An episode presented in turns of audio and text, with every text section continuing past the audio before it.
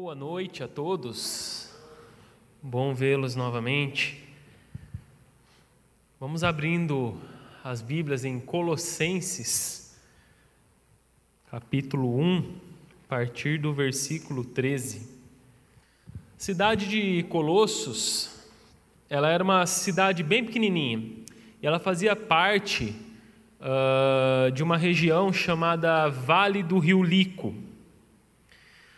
Cidade de Colossos ela era vizinha de outras duas cidades que nós também conhecemos pela Bíblia, chamadas Hierápolis e também a cidade de Laodiceia. Houve um tempo em que a cidade de Colossos era uma cidade bem gloriosa.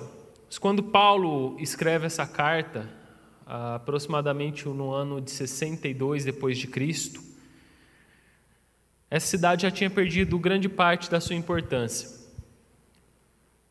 E daí, uh, algum tempo depois, aconteceu um terremoto naquela região que abalou toda a região, que era uma região que era muito suscetível a acontecer terremotos ali, e ela abalou fortemente essas três cidades. Na época, o Império Romano enviou um auxílio emergencial para as três cidades para elas serem reconstruídas. Laodiceia foi a cidade que não aceitou o auxílio. Se você ler lá em Apocalipse, é, João vai escrever, né? Jesus revela João para a igreja de Laodiceia: é, você se diz rico, diz que não tem necessidade de nada, mas você é pobre, cego, miserável e nu.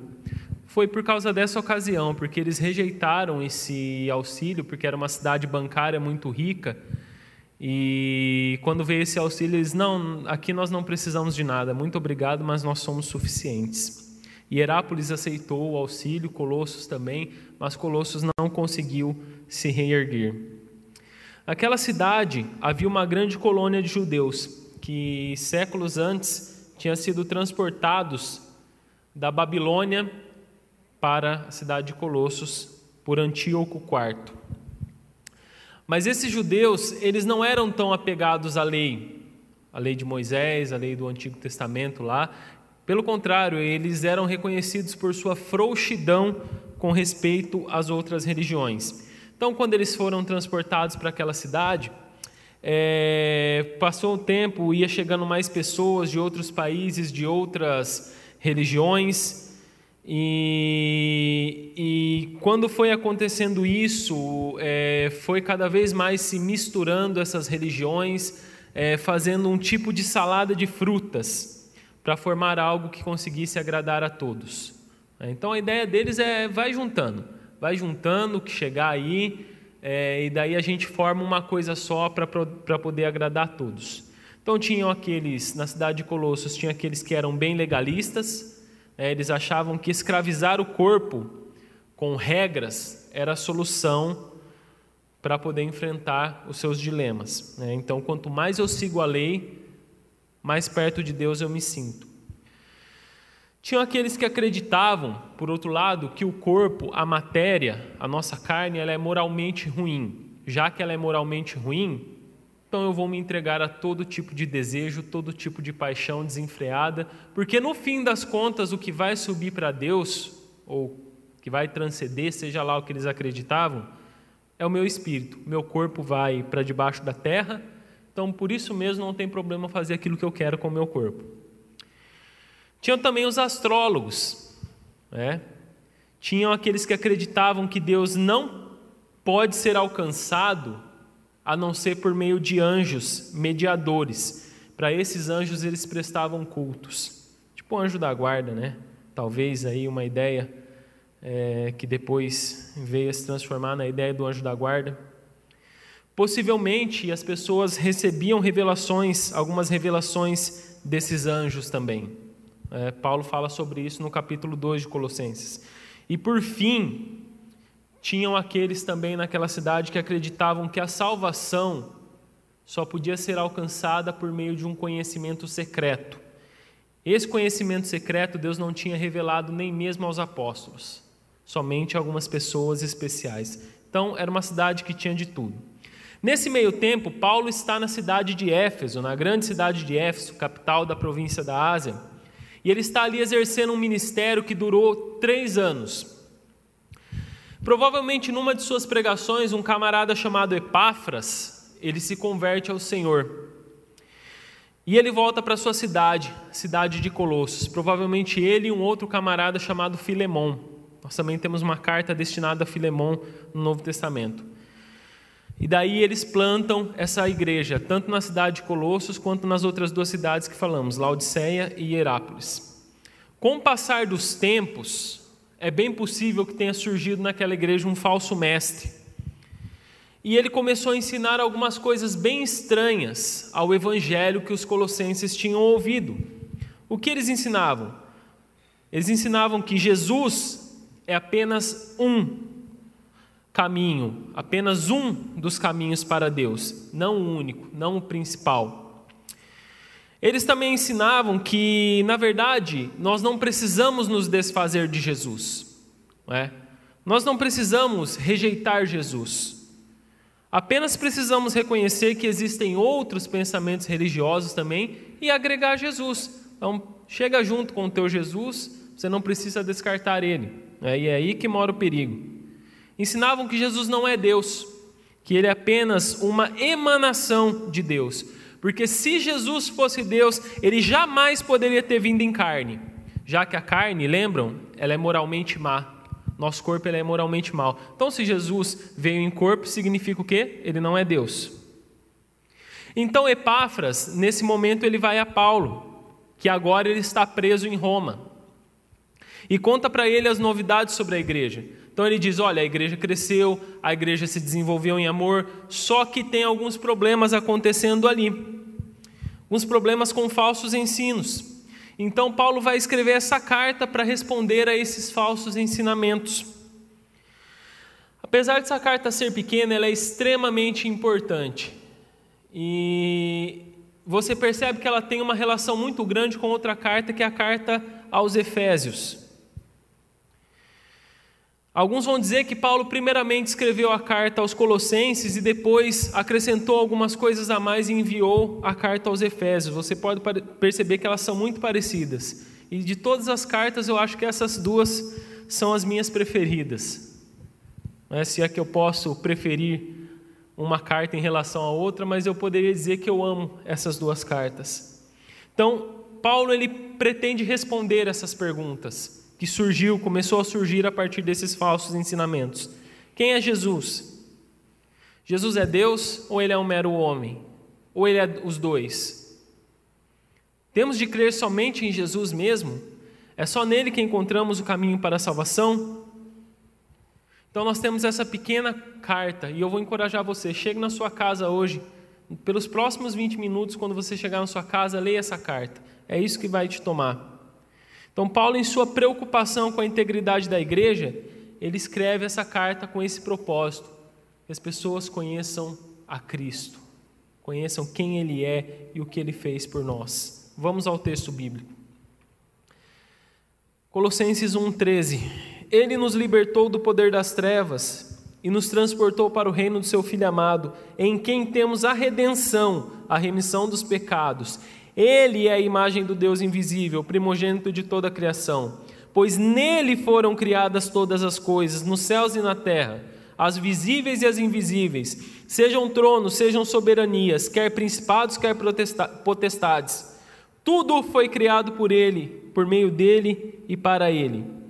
Ele é antes de todas as coisas, nele tudo subsiste.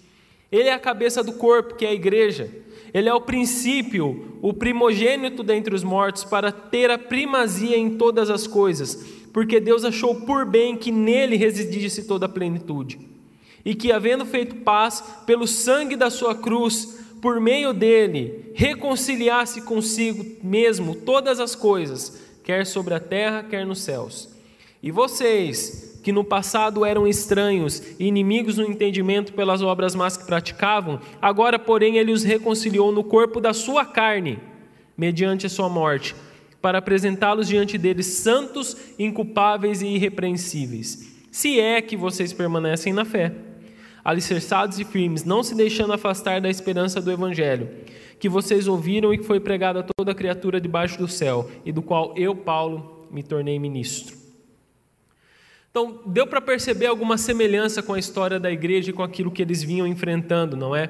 Deu para perceber como Paulo já visa combater falsos ensinamentos a partir desses versículos.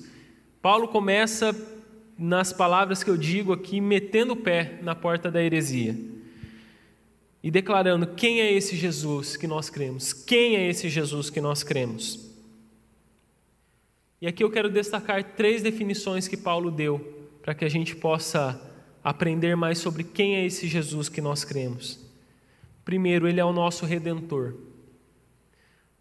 Primeiro de tudo, Jesus Cristo é o nosso redentor. Paulo diz que nós fomos libertos do reino das trevas e transportados para o reino do seu filho amado. Qual filho amado?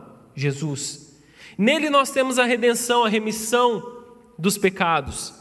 Essa palavra redenção, ela tem o sentido de uma libertação que é obtida por meio do pagamento de um resgate.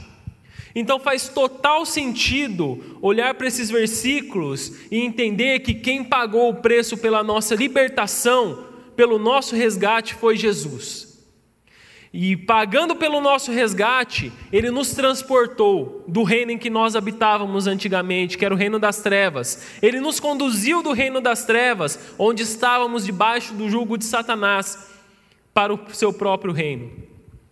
Vocês se lembram que eu disse que milhares de judeus foram transportados para, da Babilônia para Colossos?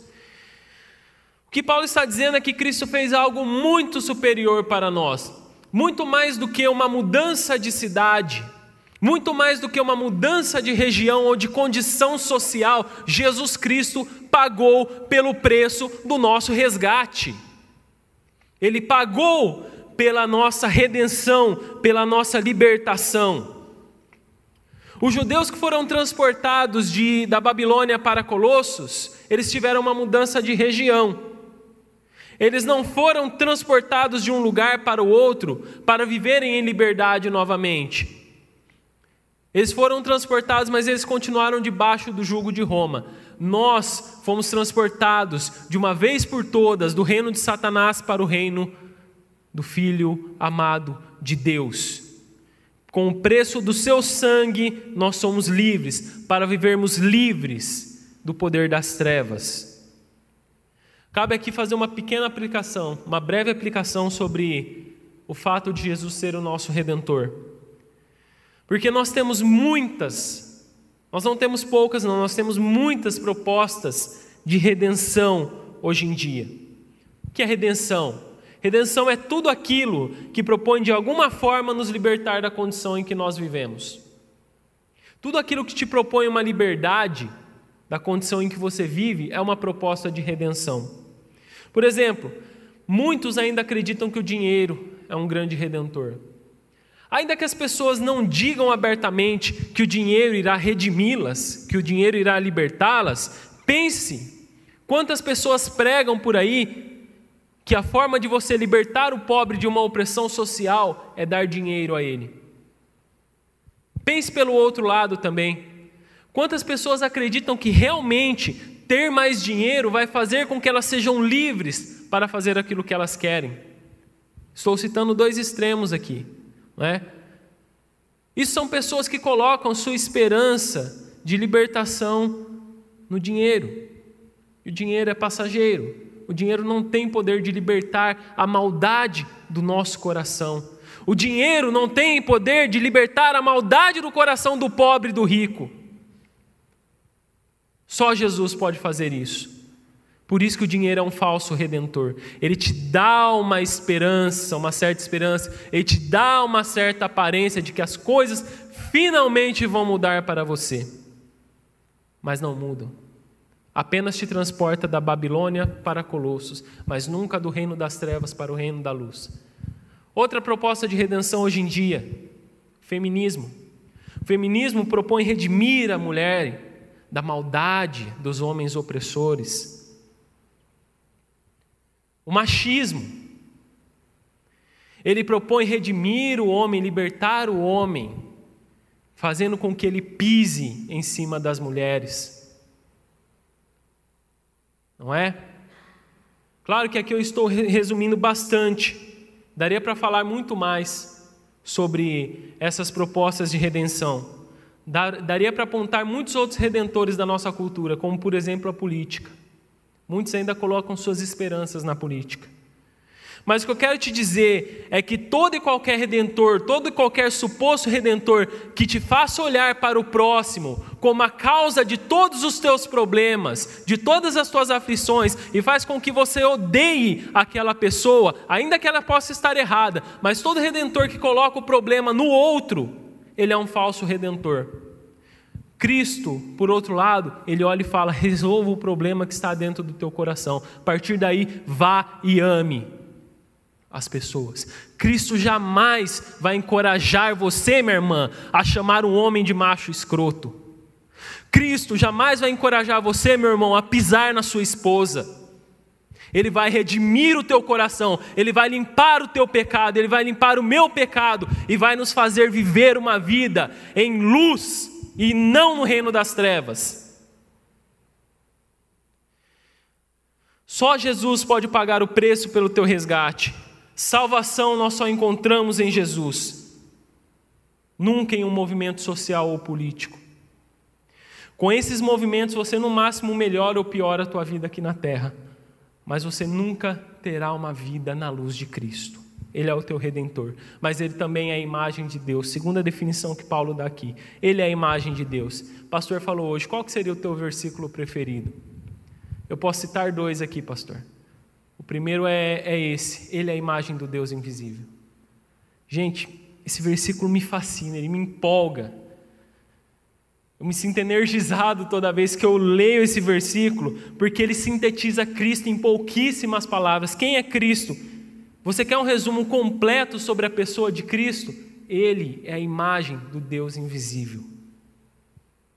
E essa palavra imagem, ela tem significado um pouco mais profundo do que nós imaginamos, porque é, ela não se trata de uma mera reflexão no espelho. Quando a gente fala de imagem, né, nós podemos pensar, nós vamos no espelho, nós vemos a nossa imagem refletida ali, mas não é isso que essa palavra quer dizer. Ela quer dizer uma expressão exata, uma imagem exata do ser de Deus nas melhores definições que você puder pensar. Se a gente pudesse projetar Deus nesse momento aqui, hoje, agora, se a gente tivesse uma tecnologia que puxasse um sinal de Deus e fizesse projetar Deus em carne e osso aqui, nós veríamos o próprio Jesus. Nós veríamos o próprio Cristo. Colossenses 2:9 seria o segundo versículo. Lá diz assim: Em Cristo habita corporalmente toda a plenitude da divindade. Na carne de Cristo habita Deus. Lembra que eles falavam a carne é moralmente má, Jesus não poderia ter vindo em carne? Não, aqui Paulo está dizendo: em Cristo habita corporalmente toda a plenitude da divindade. Hebreus 1,3: Ele é a expressão exata do ser de Deus. João 1,14: diz que o Verbo, aquele Verbo que no princípio estava com Deus e era Deus, esse mesmo Verbo se tornou carne e habitou entre nós. Ainda em Colossenses 1, Paulo diz que Cristo é antes de todas as coisas e que nele tudo subsiste. O que isso significa? Cristo é eterno. Ele estava lá, ele não nasceu ontem, ele não nasceu no momento da sua encarnação, ele é eterno junto com o Pai e nele tudo subsiste. Ou seja, se Cristo não existisse, esse mundo entraria num colapso. Porque Deus achou por bem que nele habitasse toda a plenitude. E todos esses versículos eu citei aqui, só para a gente poder voltar lá em João 14, lembrar daquela conversa, daquele diálogo que Jesus estava tendo com seus discípulos, onde Felipe levanta e diz: Senhor, mostra-nos o Pai, e isso já nos basta. E Jesus fala: O que, que você está me perguntando? Quem me vê a mim vê o Pai. Presta atenção na tua pergunta: quem vê a mim vê o Pai. João 10, 30, Jesus diz: Eu e o Pai somos um. O que Paulo quis dizer nessa carta, e eu reafirmo a vocês, é uma coisa bem simples: Jesus, assim como o Pai, é Deus. e como Deus, Ele pode ser o nosso redentor, Ele pode nos salvar e Ele revela quem Deus é para nós. Cristo é a revelação última de Deus para nós. Quanto falsos mestres e falsos ensinamentos é, rondavam a igreja de Colossos, ora dizendo que Jesus era só mais um, mas não era o único. Ora dizendo também que ele não poderia ser Deus, já que esse corpo é feito de matéria e matéria é moralmente ruim. Paulo diz: é no corpo de Cristo que Deus se encontra em toda a sua plenitude. E na prática, o que é que isso muda em minha vida? Ora, saber que Cristo é o Deus encarnado e que só nele que eu encontro Deus me impede de me submeter a muitas coisas, muitos pensamentos, muitas filosofias, muitas outras coisas que nós podemos nos submeter sem sequer imaginar. Perceba que os falsos mestres nunca negavam a importância de Cristo. Eles diziam que ele era importante, mas que para chegar a Deus, nós precisamos de anjos mediadores, precisamos de que mais? Da astrologia. E também de leis rigorosas. Ou seja, não era só Cristo, era Cristo mais os anjos que eu faço a minha oração e peço que me protejam. Não era só Cristo, era Cristo e mais a astrologia que eu vou consultar para saber a roupa que eu tenho que vestir hoje, para saber com quem eu devo conversar e com quem eu não devo conversar. Não era só Cristo, é o quanto eu sou bom, o quanto eu consigo ser um cidadão de bem, o quanto eu consigo seguir a lei perfeitamente, não fazer mal a ninguém. Mas quando eu reconheço que Cristo é Deus em carne, eu já não preciso de mais nada disso. Cristo é o suficiente, ele me basta. Mas quando eu vou a Cristo, eu encontro com Deus, por que eu preciso prestar culto a anjos? Isso acontecia lá naquela igreja. Eles prestavam culto a anjos. Por isso eu digo, leia a carta e você vai entender o que Paulo diz aqui. Se quando, se quando eu vou a Cristo, eu tenho tudo de que preciso, por que cargas d'água eu vou consultar um horóscopo? Para saber qual é o meu futuro, para saber sobre o meu futuro, ou para saber o que eu vou fazer hoje? Cristo em nós é a esperança da glória. Isso já deveria bastar para a gente seguir caminhando na fé e não buscar resposta em qualquer outro lugar a não ser em Cristo, não ser no meu relacionamento com Cristo. Dá para perceber por que, que o horóscopo é tão relevante na vida do cristão? Dá para perceber por que, que não dá para ser cristão e ficar consultando horóscopos? Até porque os astros, eles são criação de Deus, assim como eu e você. Foram criados por Deus, estão debaixo do domínio de Deus. Deus é quem tem poder sobre os astros.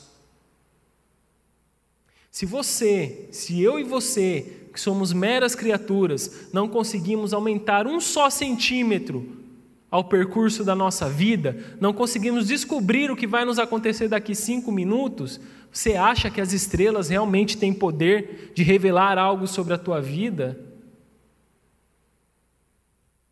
Isso já nos leva ao próximo ponto. Cristo também é o cabeça da igreja.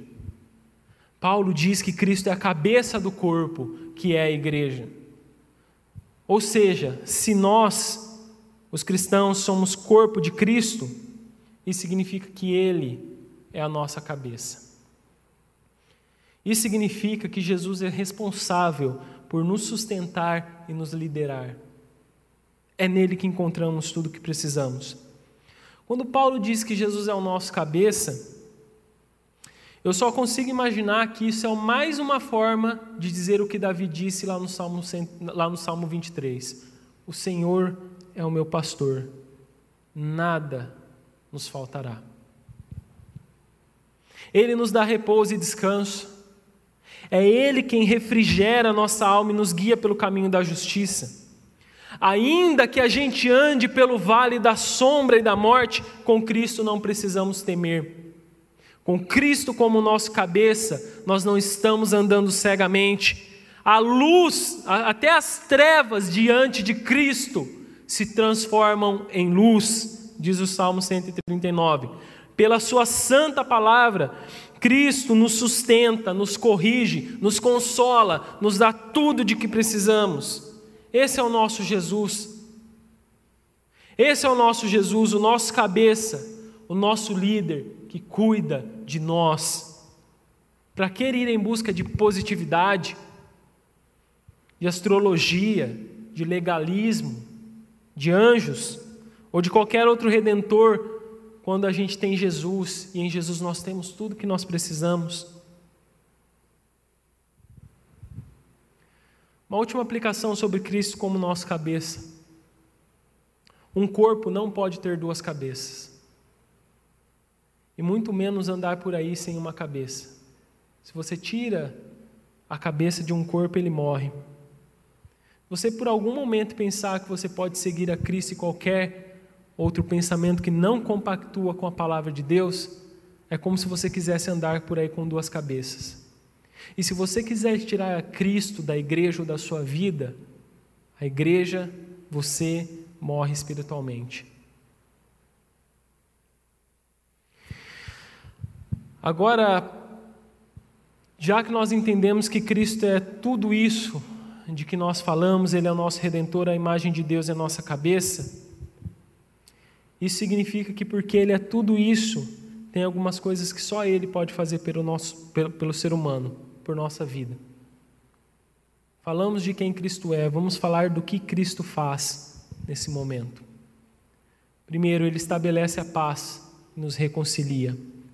Paulo diz que nele foram criadas todas as coisas, nos céus e na terra. Isso inclui a mim e a você. Nós fomos criados nele. O que isso significa? Vou tentar explicar aqui da melhor maneira possível para vocês. Imagina que Cristo é uma esfera. Imagina Cristo como sendo uma esfera. Nós fomos criados nele. Ou seja, a palavra de Deus diz que nós fomos criados à sua imagem e semelhança. Nele, dentro dessa esfera, dentro de tudo que ele representa, nós fomos criados à sua imagem e semelhança. Portanto, a ele nós pertencemos. Agora, o que, que acontece? Acontece que o pecado entrou em nossa vida por meio de Adão. E é aí que nós fomos corrompidos. Mas, embora corrompida e desfigurada, a imagem de Deus pela a qual nós fomos criados, ela permanece em nós. Mas ainda assim a ira de Deus permanece sobre o homem pecador. Por causa do pecado, nós nos afastamos de Cristo. Por causa do pecado, nós não temos paz com Deus. Por causa do pecado, nós estamos distantes espiritualmente dessa esfera na qual nós fomos criados. Precisamos de um redentor. Era necessário que houvesse um resgate, era necessário que houvesse paz novamente entre nós e Deus, reconciliação entre nós e Deus. Cristo, como já falamos, pagou pelo nosso resgate na cruz, e fazendo isso, ele estabeleceu a paz entre nós e Deus novamente e também nos proporcionou reconciliação com Deus. Eu costumo dizer nos discipulados, quando as pessoas estão começando a aprender sobre o pecado, que é como se a gente chegasse diante de uma ponte, lá do outro lado da ponte nós vamos nos encontrar com Deus, lá no fim desse caminho nós vamos nos encontrar com Deus. Aí nós chegamos diante dessa ponte, ela está detonada, ela está quebrada. Você vai tentar passar por ela, você olha, o abismo é muito grande. Você está sozinho nessa. Essa caminhada é só você tentando se achegar a Deus. Você não tem recursos o suficiente para começar a reconstruir essa ponte. Ninguém vem te ajudar. De repente, Cristo aparece por um ato sobrenatural, ele reconstrói essa ponte entre você e Deus. E você pode caminhar novamente em direção a Deus. É isso que é estabelecer a paz e fazer a reconciliação. Tornar possível novamente para que o ser humano se achegue a Deus. Foi isso que Cristo fez por mim e por você, mediante seu sangue na cruz. No fim dessa vida, nós nos encontraremos com Deus.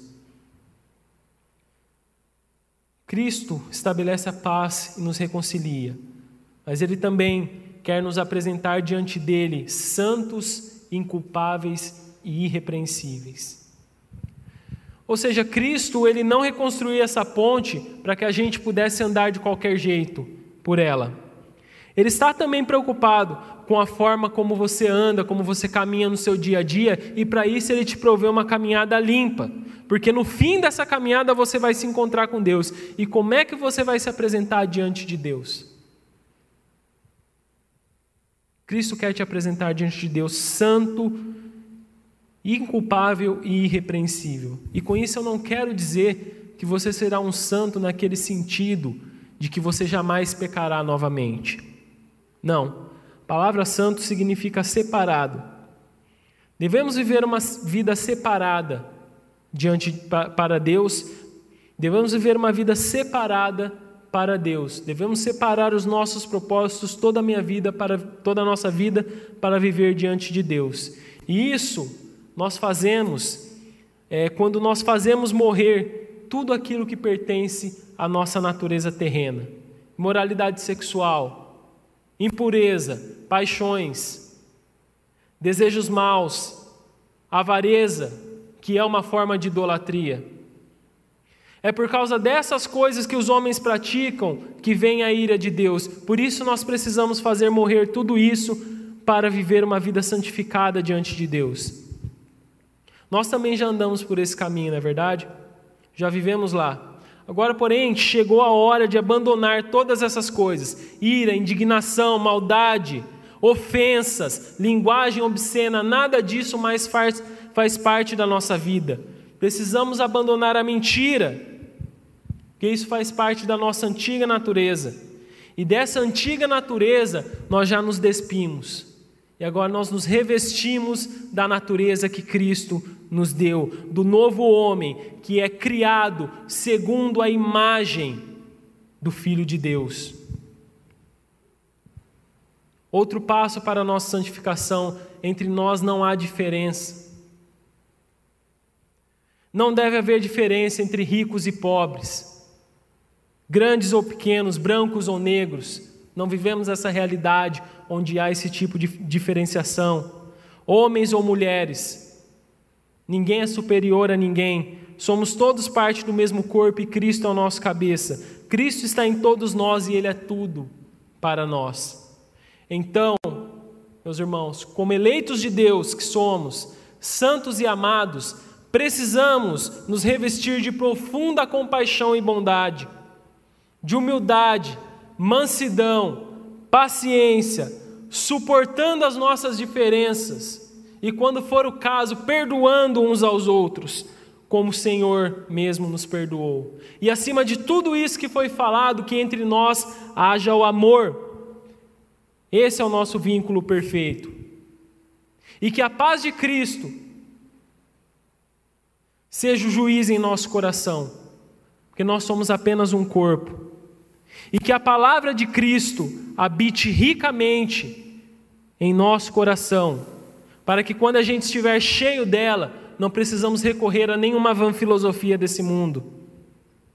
E para que cheio dela, possamos nos aconselhar uns aos outros em toda sabedoria, para que cheio da palavra de Deus possamos louvar a Deus com qualidade. E nessa nova caminhada, irmãos, tudo que fizermos, seja em atitude, seja em palavras, que seja em nome do Senhor Jesus, dando graças ao Pai. Diante de tudo isso, o que foi falado, diante de tudo o que Cristo é e de tudo o que Ele faz por nós, como é que nós podemos responder a Ele? Primeiro, permanecendo em fé. Paulo diz no versículo 23: Se é que vocês permanecem na fé, alicerçados e firmes, não se deixando afastar da esperança do Evangelho. Uma cidade como a cidade de Colossos, onde terremotos eram frequentes, Paulo usa essa mesma linguagem para que eles entendam o recado. Nós precisamos permanecer firmes diante de todo o terremoto dos falsos ensinos. Um dos grandes problemas de hoje em dia é a permanência nós temos dificuldade em permanecer. Por exemplo, quando nós vamos a retiros, quando nós vamos a conferências, onde está cheio de gente, onde todo mundo pode pular, onde todo mundo pode se animar, onde todo mundo pode recarregar as baterias, é muito fácil permanecer na fé num ambiente daqueles. Esses são os momentos em que as pessoas vão na frente, se quebrantam, ajoelham e digam: agora eu vou começar a viver para Deus. Vai passando o tempo, aos poucos as pessoas vão se mexendo e aquela paixão vai se apagando até que as pessoas não conseguem mais permanecer. Permanecer na fé é um dos segredos para a gente responder ao chamado de Cristo em nossa vida. E é isso que muitos de nós não sabemos fazer. A gente fica nesse romantismo, buscando é, mais experiências na fé. A gente fica buscando êxtases, a gente fica buscando chegar aqui e resolver todos os nossos problemas com a palavra do pastor Cleverson, com a palavra do pastor Fábio. A gente chega aqui e fica pensando que essa comunhão nos basta, que a gente vai sair daqui todo empolgado e muitas vezes saímos mesmo. Procuramos revelações, grandes coisas que nos façam ter o desejo de permanecer na fé, quando Cristo já pagou pelo nosso resgate e Ele é o suficiente para nos sustentar. Não é o pastor Cleverson, não é o pastor Fábio, não é a Marli, é Cristo quem nos sustenta como nosso cabeça. Precisamos permanecer nessa palavra. A vida cristã é feita do dia a dia também. Quando você acorda e você vai fazer da primeira coisa do seu dia é ler a palavra de Deus.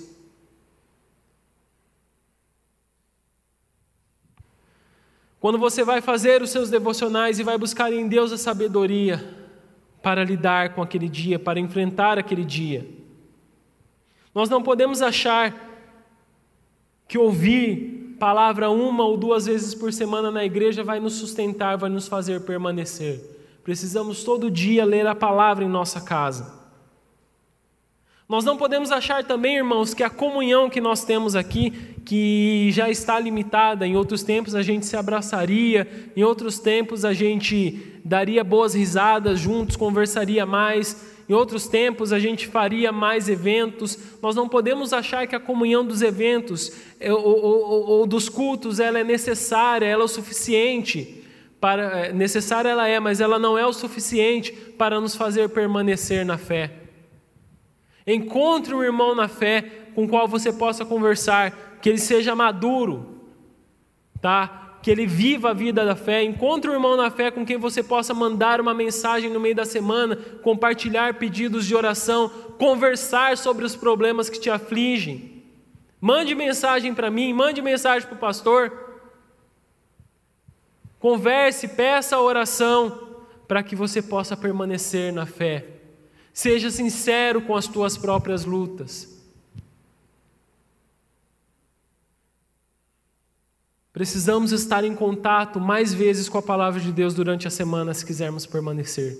Precisamos estar em contato mais vezes com a comunhão durante a semana se quisermos permanecer. Segunda coisa para a gente finalizar: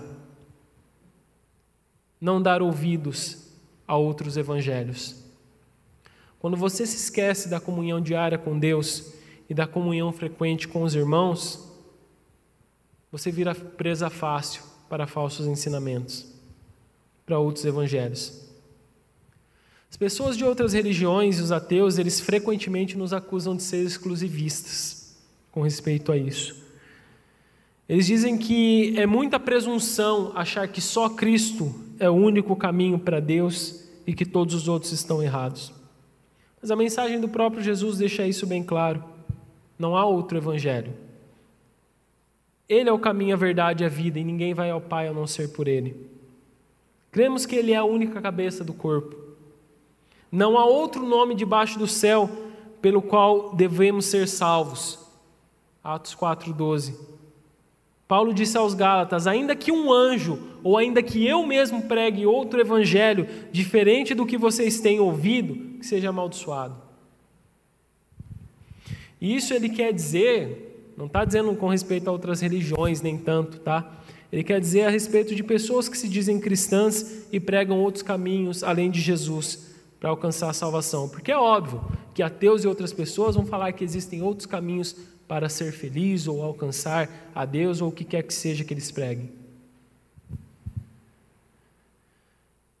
E uma coisa a gente tem que deixar claro também: não é porque nós reconhecemos que Jesus é o único caminho que nos leva a Deus e que fora dele não há salvação, que isso nos dá o direito de maltratar outras pessoas, de condenar outras pessoas. O único que pode condenar é Deus. As outras pessoas, sejam de qual religião elas forem, ou se não tiverem religião, nós temos que respeitá-las, amá-las, conviver com elas e evangelizá-las na medida do possível. Mas tudo isso sem abrir mão do Evangelho que nos salvou. Jamais negocie o Evangelho que te salvou. É possível, perfeitamente possível, criarmos um ambiente de paz e de tolerância com pessoas que creem coisas diferentes de nós. Mas jamais podemos negociar o Evangelho que salvou, que nos salvou. Então permaneça, tenha bem resolvido no seu coração quem é Jesus e o que ele fez por você. Tenha bem resolvido no seu coração que fora de Jesus Cristo não há outro caminho, não há outra salvação permaneça na fé e não dê ouvidos a outros evangelhos. Coloque-se de pé.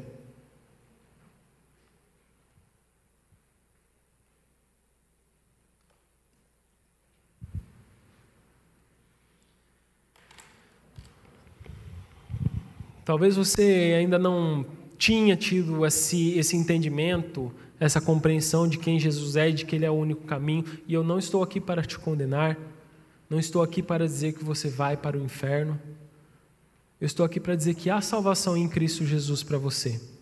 Talvez até hoje você é, ainda estava debaixo da ira de Deus. Talvez ainda hoje você não reconheceu diante de Cristo que você precisa dele. Tanto vocês que estão aqui como os que estão online aí.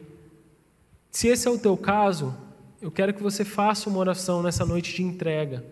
Quero te convidar a fazer uma oração de entrega para Jesus, reconhecendo que Ele é o único Senhor e Salvador. Se esse foi o teu caso, repita assim comigo: Senhor Jesus, eu recebo a Ti como meu único Senhor e suficiente Salvador.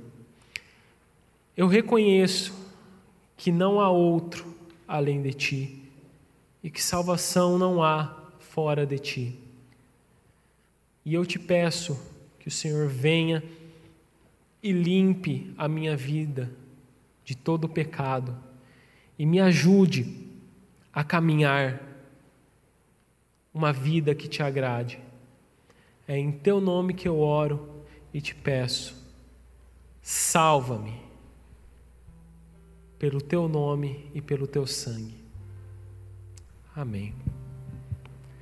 Senhor Jesus, eu te agradeço por cada pessoa que tenha feito essa oração. Eu te agradeço porque eu sei que o Senhor tem um propósito na vida de cada uma dessas pessoas. Eu sei que o Senhor tem um propósito em nossa vida também, que uh, temos caminhado contigo. Que a gente possa permanecer em Ti, Senhor. A gente possa cada dia entender quem é o Senhor e o que o Senhor fez em nossas vidas. Tem misericórdia de nós, Senhor. Que muitas vezes ainda vamos falhar, vamos errar, vamos desagradar a Ti. Mas Tu és o nosso cabeça, Tu és o nosso pastor. E o Senhor tem o poder de nos firmar em Tua presença, Senhor. Cuida de nós, é o que te pedimos. Em nome de Jesus.